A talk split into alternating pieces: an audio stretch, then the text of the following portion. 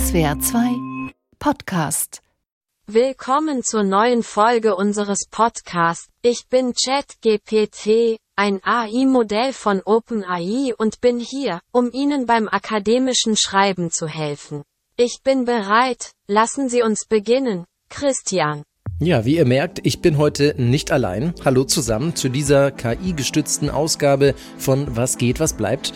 Ein Hinweis übrigens, der in Zukunft ja dann dazugehören dürfte. Denn die Aufmerksamkeit für ChatGPT hierzulande, die begann Anfang Dezember nach ein paar vereinzelten Artikeln wurde zum Jahresende schon deutlich mehr mit Weihnachtsfeiern ansprachen, die mit Hilfe der künstlichen Intelligenz erstellt wurden. Und jetzt, nach dem Kater zu Neujahr, ist plötzlich vielen Menschen erst bewusst geworden, was für ein massiver Umbruch da gerade stattfindet. Derzeit für alle frei zugänglich, kostenlos, pfeilschnell und so blitzgescheit gefüttert mit circa eine Billion Wörtern aus sechs Millionen Wikipedia-Artikeln und Millionen von Büchern und Websites. Und da kommt bald noch mehr, wie wir in dieser Folge von der Professorin Doris Wessels erfahren. Sie leitet eine spezielle Fachgruppe für AI und Academic Writing. Also ich erlebe tatsächlich seit dem 30.11. mein Leben als ein anderes Leben und es ist sehr, fordert mich sehr heraus. Ähm, es ist anstrengend. Ich habe anfangs mal gesagt, das ist so ein Gedankenkarussell, was in Gang gesetzt wurde. Es ist eigentlich noch so ein bisschen mehr. Es ist auch so ein Gefühlskarussell, weil man immer überlegt, ist das gut, ist das schlecht? Wo ist so meine Rolle als Mensch noch? Man vergleicht sich ja auch mit, mit einer solchen Software und das ist auch natürlich Ausdruck so einer narzisstischen Kränkung. Es wird uns auch ein bisschen gefährlich in dieser Leistungsstärke. Ja, oder man weiß einfach, die KI smart einzusetzen.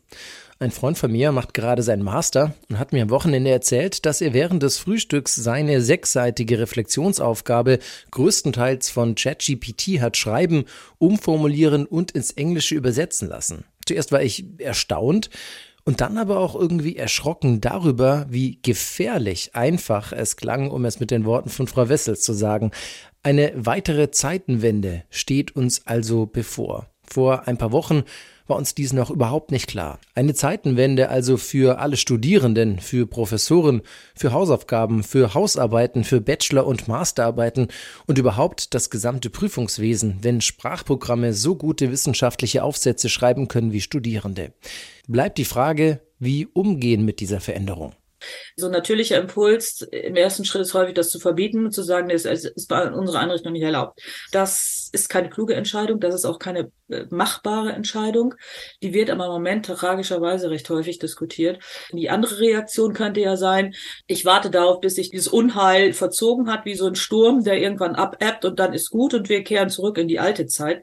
Auch das geht nicht. Folglich müssen wir uns dieser Herausforderung stellen, ob wir das nun wollen oder nicht. Also Kopf in den Sand stecken und warten, bis es vorbeigeht, ist keine Möglichkeit. Daher sprechen wir in dieser Folge mit dem Hochschulpräsidenten Robert Lepenis und erfahren, was es heißt, für eine Uni auf diese Veränderungen zu reagieren und was künstliche Intelligenz für die Hausarbeit bedeutet, wie wir sie kennen. Vorher aber, da schaffen wir uns ein tieferes Verständnis, wie sehr künstliche Intelligenz das akademische Schreiben und das Bildungswesen allgemein revolutionieren wird. Ich bin Christian Batzlen. Ihr hört, was geht, was bleibt.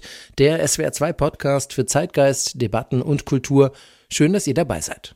Ich wünsche allen Podcast-Hörern viel Spaß beim Hören und viel Erkenntnis darüber, welche grundlegenden Veränderungen künstliche Intelligenz wie ChatGPT für das akademische Schreiben bedeuten kann. Ja, in einem Blogbeitrag haben Sie geschrieben, seit Ende November ist meine Welt und die vieler Bildungsexpertinnen und Experten gefühlt eine andere, die uns in eine Neuzeit geführt hat, von der wir nicht wissen, ob wir sie lieben oder ob wir sie fürchten sollen. Was ist denn jetzt Ihre Einschätzung nach diesen ersten Wochen mit ChatGPT?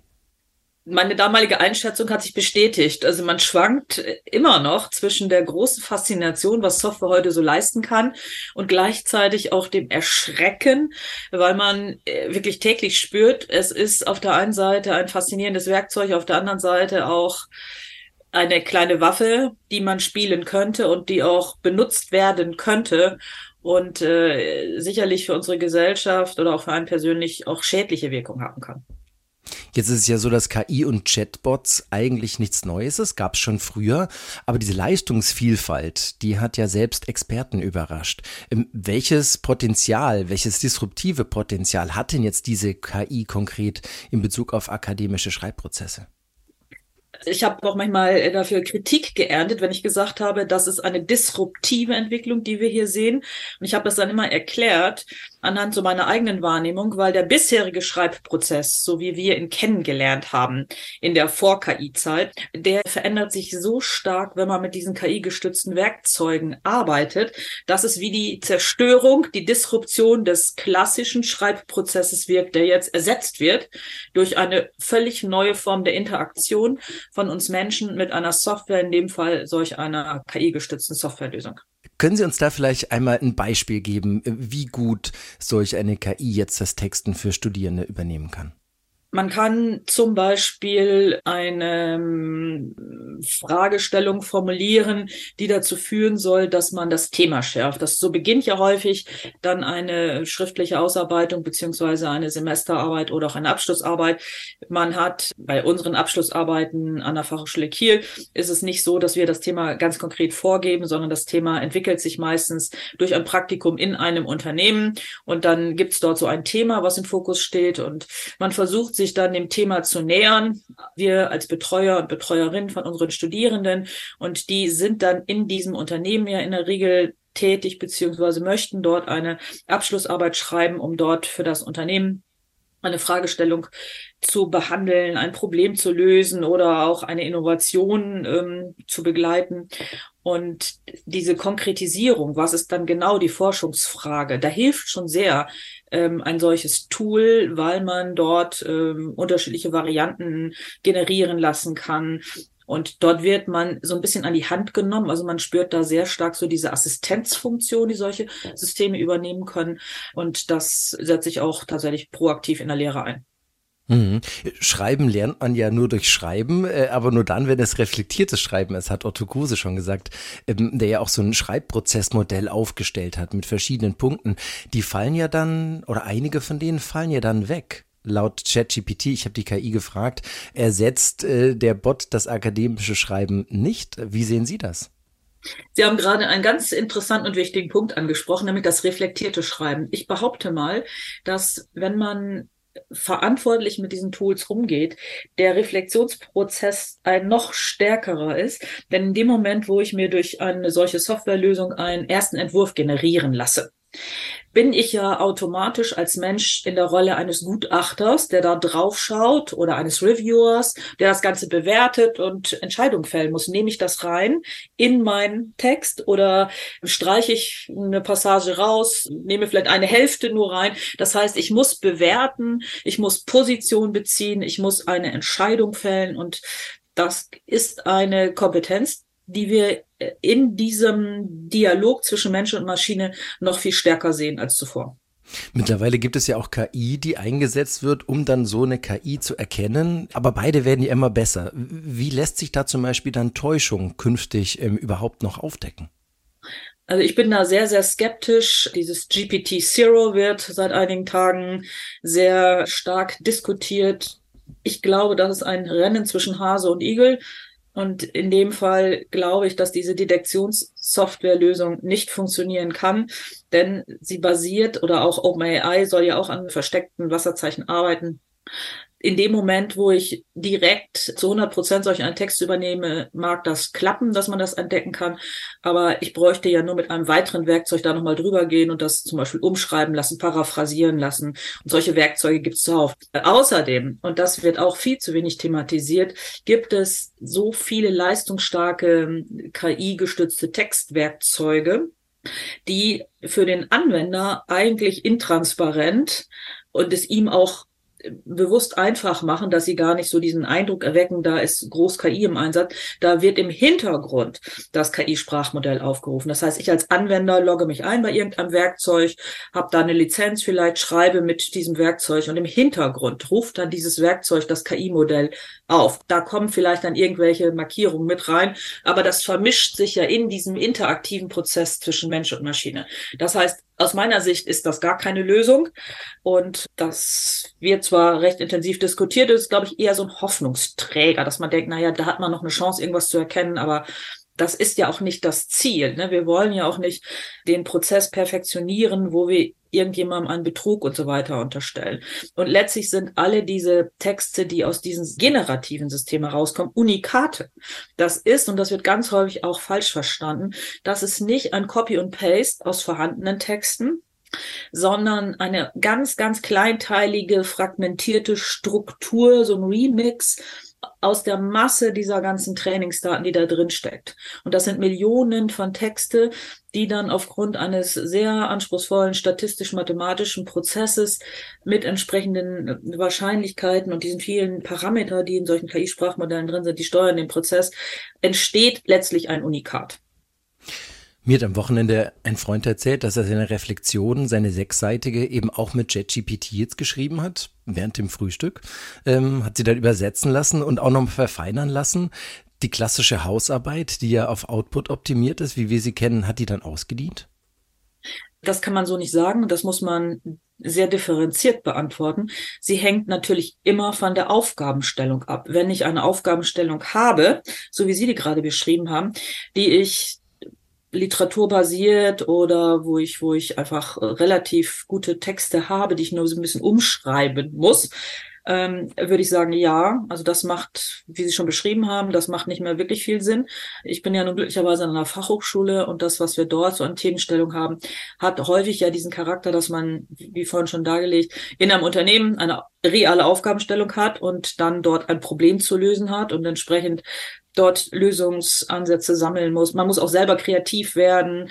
Man muss Literatur verarbeiten. Also dieser Transfergedanke und dieses Problemlösungsvermögen und diese Kompetenzen, die man da zeigen muss, die werden äh, natürlich durch eine KI, äh, in dem Fall so, so ein generatives KI-System nicht gelöst.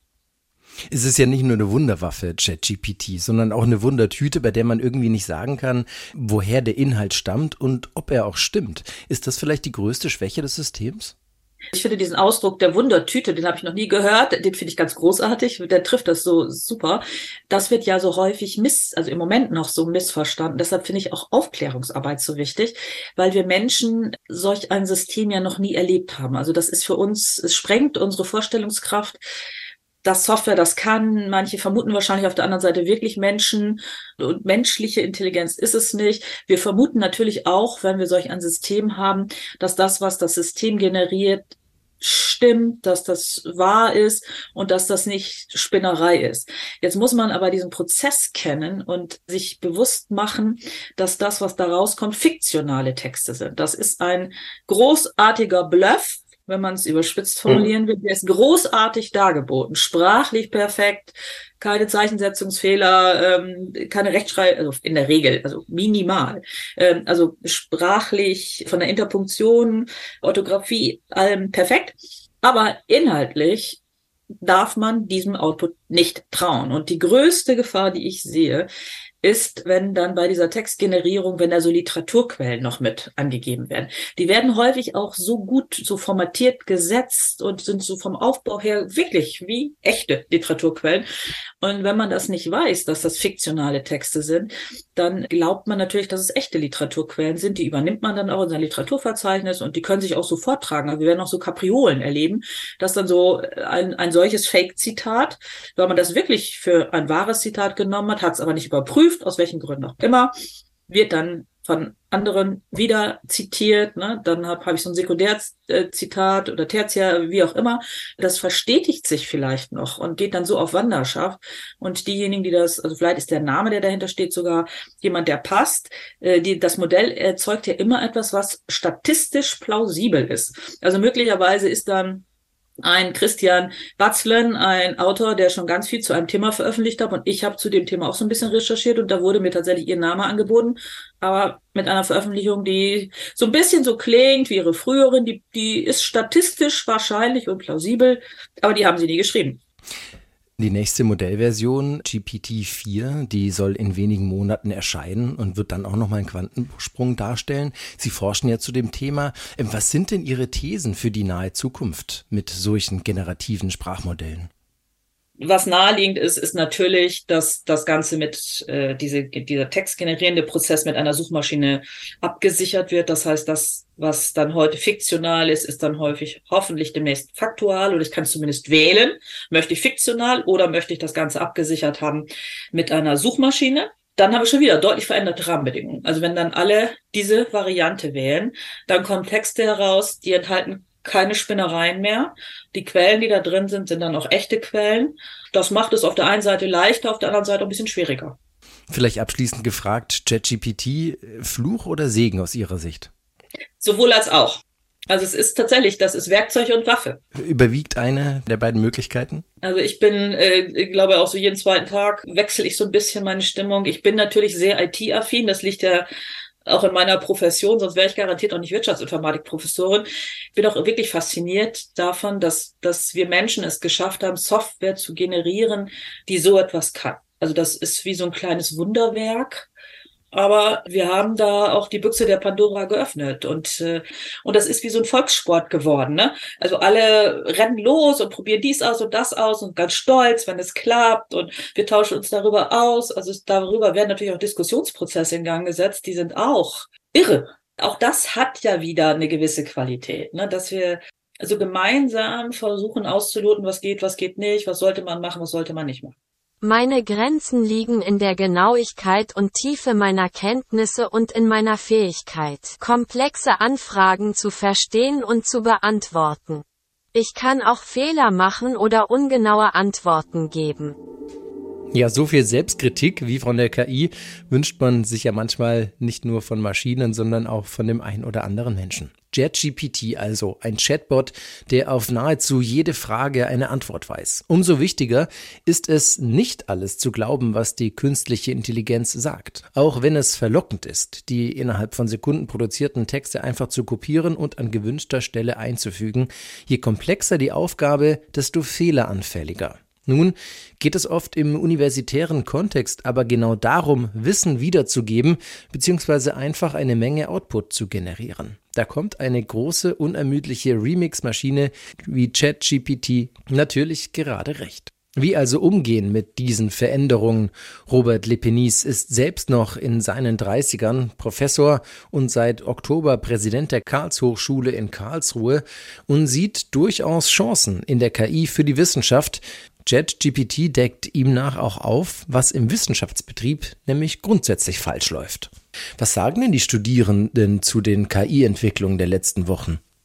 Äh, also wirklich ganz, ganz heterogen. Ne? Ähm, nicht alle Studis sind so computeraffin, wie man das manchmal denken würde. Also alle können natürlich super mit ihren Smartphones umgehen, aber nicht jeder ist jetzt ein Experte auf allen möglichen digitalen Geräten, wie das manchmal so den Anschein hat, wenn man über die neuen Studierenden redet. Deswegen gibt's halt Leute, die das begrüßen und schon viel damit spielen und mir auch zeigen, haha, guck mal, hier in, in dem Kurs habe ich dies und das mit ChatGPT gemacht und sozusagen ganz stolz sind, die neuen Tools zu nutzen und andere, die das eher weniger interessiert und die auch eher analoger unterwegs sind. So oder so, alle Studierenden werden sich wahrscheinlich mit dieser Thematik auseinandersetzen müssen. Die Text-KI ist da und wird das wissenschaftliche Arbeiten und Schreiben verändern. Es muss also ein Umgang damit gefunden werden. Die Stadt New York, die hat jetzt entschieden, ChatGPT von den öffentlichen Schulen zu verbannen und den Zugriff an den Schulen eben einzuschränken. Aus Ihrer Sicht, kann das eine Lösung sein?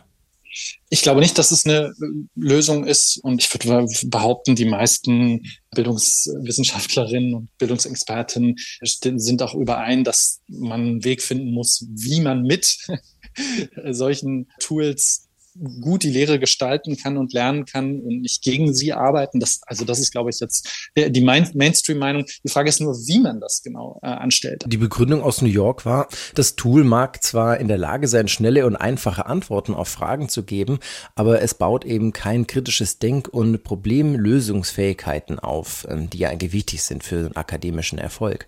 Wie sehen Sie, ist es eher ein Fluch oder ein Segen jetzt für die Lehranstalten, dass so eine KI Einzug hält? Ich denke, das hängt davon ab, bei welcher Institution Sie nachfragen. Also wenn Sie bei Institutionen nachfragen, bei denen es hauptsächlich auf den Output ankommt, also darauf, dass irgendwas produziert wird und dann vorliegt, dann ist tatsächlich ChatGPT ein Problem.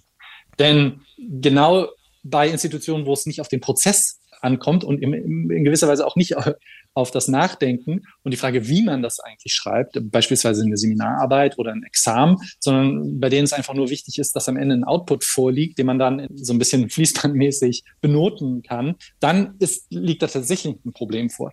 Was glauben Sie, welche Kompetenzen benötigen denn Studierende, aber eben auch die Lehrenden künftig bezüglich KI? Bei den Studierenden denke ich, dass es sowohl um Digitalkompetenzen geht, in der Frage, wie benutze ich das eigentlich richtig? Also ganz, ganz simpel gesagt, jeder Student weiß schon, wie man gut Google bedient. Und jetzt müsste man auch wissen, wie man gut verschiedene ähnliche Sprachmodelle bedienen kann. Und gleichzeitig gehört eine gewisse Art der Reflexion dazu. Was sind das eigentlich für Modelle? Was sind damit verbundene Schwierigkeiten und Limitationen? Aber auch, wem gehören die Daten, woher kommen eigentlich die Daten, auf denen trainiert ist her, was sind da für Machtstrukturen dahinter, was für gesellschaftliche Auswirkungen hat es, wenn man solche Tools benutzt und so weiter. Also sozusagen diese ethische und gesellschaftskritische Reflexion über diese Tools gehört zu den Digitalkompetenzen dazu und das gilt sowohl für Studierende als auch für Lehrende. Was ja alle eint, ist die Frage, wie jetzt mit Hausarbeiten umzugehen. Ich habe vorher mal die künstliche Intelligenz gefragt und sie sagt selber, ähm, sie kann zu einigen Problemen führen, was Hausarbeiten angeht. Ähm, zunächst einmal macht sie es den Studenten leicht, bei Hausaufgaben zu betrügen. Ähm, wie sehen Sie das? Also dieses Tool wirft auf jeden Fall neue Probleme auf, die es so noch nicht gab und kann dazu verleiten, dass einige Studierende das nutzen und quasi eine clevere Form des Plagiats jetzt ähm, anwenden. Und das bedeutet, gut, es kann auch nicht so clever sein, denn in vielen Fällen halluziniert das Tool noch bedeutet, es denkt sich einfach Quellen aus oder denkt sich Dinge aus, die jetzt sozusagen wahrscheinlich stimmen könnten, die aber nicht stimmen. Also das ist natürlich ein, ein Problem. Ähm, und es ist auch ein Problem, dass man leichter vorgeben kann, Dinge zu wissen, ohne sie wirklich zu wissen. Also das sind, das sind tatsächlich äh, mögliche Probleme. Ja, die Frage ist, wie man genau über diese Probleme eben und über Wissenschaftlichkeit mit den Studierenden zusammen diskutiert und ins Gespräch kommt. Und wenn man das schafft, dann, dann hat es einen Mehrwert. Wie wird man denn grundsätzlich bewerten können, wenn die menschliche Leistung da mehr in den Hintergrund tritt? Ja, indem man mehr auf den Prozess schaut und nicht nur auf den Output oder das, ja, also das, was sozusagen am Ende rauskommt und eher den Prozess beispielsweise des Schreibens und des kritischen Nachdenkens und des Diskutierens in den Fokus nimmt. Und das bedeutet eben auch, dass man anders betreut. Ein, ein Beispiel, und das kam von einem ähm, Studierenden von mir, der sagte, nein, lass uns doch äh, nicht nur ein Essay machen, sondern eine Schreibklausur, also wirklich ein, ein Zeitraum, in dem man zusammen wissenschaftlich arbeitet. Und das würde, glaube ich, der Universität gut tun, wenn wir solche neue Prüfungsformen einführen. Also sehr viel Gruppenarbeit und oder gemeinsame Artefakte oder gemeinsame, sagen wir mal, Theaterstücke, die man dann äh, auch einreichen kann. Also wir lassen da viel Flexibilität. Das heißt, man muss Lehr- und Lernsettings grundsanieren, ähm, gerade auch was die Prüfungskultur angeht. Wie können sich Hochschulen hier anpassen? Wie können die reagieren? Ich würde sagen, erstmal offen, offen sein für Innovationen und für Neues. Denn das Spannende an diesem Tool ist ja auch die Vielschichtigkeit. Man kann es von der institutionellen Seite her denken, man kann es aber auch von der individuellen Seite her denken. Für viele Studierende ist dieses Tool eine fantastische individuelle Lernhilfe, eben weil das Tool geduldig alle möglichen Fragen beantwortet. Also es gibt Geschichten jetzt auch beispielsweise an meiner Uni, wo Studierende sich Programmieren, Coding, also wir bieten es eigentlich nicht an, äh, selber beibringen. Weil ja, das ist einfach ein geduldiger Fragebeantworter. Und man kann sich, wenn man, wenn man die Ausdauer hat und wenn man die Kunst der guten Frage beherrscht, dann kann man wahnsinnig viel rausholen aus diesem Tool. Und, und dieses Anregen zum selber lernen, ist ja eigentlich das, was wir als Universität vermitteln möchten. Und dass da quasi eine Maschine ist, die unsere Fragen mit beantwortet, das kann man doch eigentlich super produktiv einbinden in die Lehre. Jetzt ist es auch so, dass KIs dann Argumente suchen und diskutieren und miteinander ins Gespräch kommen. Würde das quasi dystopisch gesagt den Diskurs an Universitäten künftig zerstören, wenn quasi nur noch KIs mit KIs diskutieren? Sehr gut. Ähm, ja, eigentlich ist es doch eine schöne Vorstellung. Ne? Wir, wir lassen einfach Texte produzieren von Maschinen, die auf Fragen antworten, die von anderen Maschinen produziert wurden. Und dann lassen die anderen Maschinen diese Texte bewerten und die anderen Maschinen freuen sich oder beschweren sich dann über, über diese Bewertung. Und währenddessen sitzen die anderen Studierenden zusammen in irgendeinem Raum und diskutieren wirklich über, über gesellschaftswissenschaftliche äh, oder Managementfragen, wie in unserem Fall. Also eigentlich genau das, was die Uni tatsächlich machen soll. Das, das zeigt ja eigentlich, dass man eigentlich genau dieses Tool jetzt als Anlass nehmen muss, um über die Frage zu diskutieren, ja, was machen wir denn eigentlich an der Universität? Und das bedeutet, dass äh, ja dieses erlebte Lernen, also dass man gemeinsam im Raum sitzt und diskutiert unabhängig von der Frage, ja, was bedeutet das denn jetzt für die Leistungspunkte am Ende und die Noten und für den Text, der am Ende produziert wird, das wird uns nochmal irgendwie vor Augen geführt, wie wichtig eigentlich dieses, ja, dieses Erleben von, von Wissenschaft ist.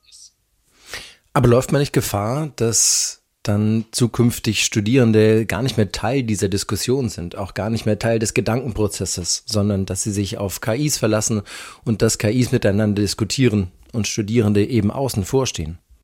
vielleicht in einer fernen Zukunft, aber Sie sprechen da schon was Wichtiges an, nämlich die Frage von, von Sichtbarkeit und Unsichtbarkeit und also wer kann das überhaupt nutzen und wer nicht. Also momentan ist es ja ja, einigermaßen kostenlos, aber dahinter stehen ja auch wie immer kommerzielle Interessen. Und äh, auch dort wird es die Frage nicht nur geben, also zum einen, wer hat Zugriff auf solche Tools und wer nicht, also wer wird ausgeschlossen davon und gleichzeitig, wer ist eigentlich in den zugrunde liegenden Daten abgebildet und wer nicht. Also wir wissen ja um die sozusagen Verzerrungen, die in den Daten sind, mit denen das Modell trainiert ist, die dann beispielsweise rassistisch oder sexistisch sind, ja, und eben Gesellschaft abbilden, in der wir leben. Und es gibt sozusagen auf verschiedenen Ebenen bei diesen Tools auch Fragen der Inklusion und der Exklusion, die wir uns kritisch stellen müssen. Haben Sie nicht dann aber auch das Gefühl, dass Wissenschaft entwertet wird, wenn Maschinen akzeptable Uni-Essays schreiben können und miteinander sprechen? Also so ganz pauschal würde ich das nicht sagen, aber es ist natürlich eine Gefahr, dass wir jetzt ein Tool haben, was salopp gesagt wahnsinnig viel Quatsch produzieren kann. Äh, aber das sollte uns lieber dazu führen, dass wir mal fragen, ob die Arten, wie wir Wissenschaft machen und betreiben, nicht auch verbessert werden können. Also beispielsweise, wir haben in der Wissenschaft natürlich diese peer-reviewed Verfahren und es, es, gilt publish oder perish, also man soll veröffentlichen oder man, man bringt es nicht weit in der Wissenschaft, was auch dazu führt, dass es jetzt wahnsinnig viele Fachzeitschriften gibt, die ein Geschäftsmodell daraus gemacht haben aus diesen Texten. Und jetzt spreche ich mit einigen Kollegen, die sozusagen lachend sagen, na, warum schicken wir jetzt nicht einfach unsere computergenerierten äh, Texte dahin? Weil äh, ja, dadurch können wir quasi jetzt Karriere machen. Und genau das zeigt eigentlich das, was im Wissenschaftssystem falsch läuft. Das ist nur was, was diese KI aufdeckt. Nämlich, dass es um die Produktion von Texten geht und Individuen profitieren davon und andere, beispielsweise äh, Verlage, bereichern sich daran. Aber die Frage, ja, wozu ist das denn eigentlich da? Nämlich als Kommunikation von Wissen. Davon haben wir uns entfernt. Und insofern ja, vielleicht wird die Wissenschaft entwertet ein bisschen, aber gleichermaßen hält uns KI auch einen Spiegel davor und zeigt uns, was eigentlich falsch läuft in der Wissenschaft, in diesem Fall im Publikationswesen. Es soll also bei der Bewertung auf den Prozess ankommen, dort genauer hinschauen und eben nicht nur auf den reinen Output. Die Idee gefällt mir. Ebenso wie zum Beispiel der Ansatz, die Bewertung von Studienleistung etwas pluraler zu gestalten. Warum nicht ein Theaterstück schreiben und aufführen lassen? Oder das ganze Portfolio bewerten? Oder Gruppenpräsentationen abhalten? Dabei darf man aber nicht vergessen, dass der Großteil der Studierenden sich keine private Uni mit eben kleinem Betreuungsschlüssel leisten kann und will. Und das wird an den großen Universitäten dann eben zum Problem. Das war Was geht, was bleibt, der Kulturpodcast von SWR 2. Ich bin Christian Batzlen. Danke fürs Zuhören und Mitdenken. Fragen, Anregungen, Kritik und Einblicke, wie es bei euch an der Uni gehandhabt wird. Die Punkte könnt ihr uns mailen an kulturpodcast.swr.de. Bis nächste Woche. Danke, dass ihr meinen Podcast gehört habt. Ich hoffe, ihr habt etwas daraus mitgenommen. Falls ihr Fragen habt, zögert bitte nicht, euch bei mir zu melden. Bis zum nächsten Mal. Die Ursache für das massenhafte Fischsterben in der Oder ist ermittelt. Das kann doch nicht legal sein, oder? Und das ist halt so ein Moment, wo ich dachte, so jetzt habe ich eine fette Geschichte. ja. Hi, das hier ist 11KM, der Tagesschau-Podcast. Ich bin Viktoria Michalzack und ich tauche jeden Tag mit euch ab. Er sagt, er wollte sich ablenken und hat sich seinen MP3-Player rausgeholt Und als er da gerade so die Stecker ins Ohr gesteckt hat, kommt plötzlich ein dumpfer, heftiger Knall und das ist eine Detonation.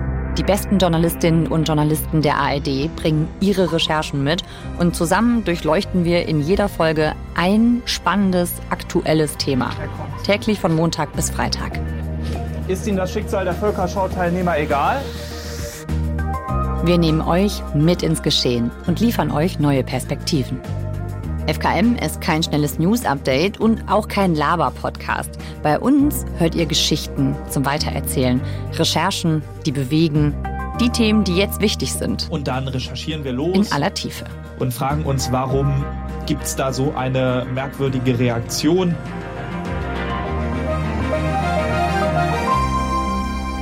Ich freue mich auf euch. Täglich von Montag bis Freitag.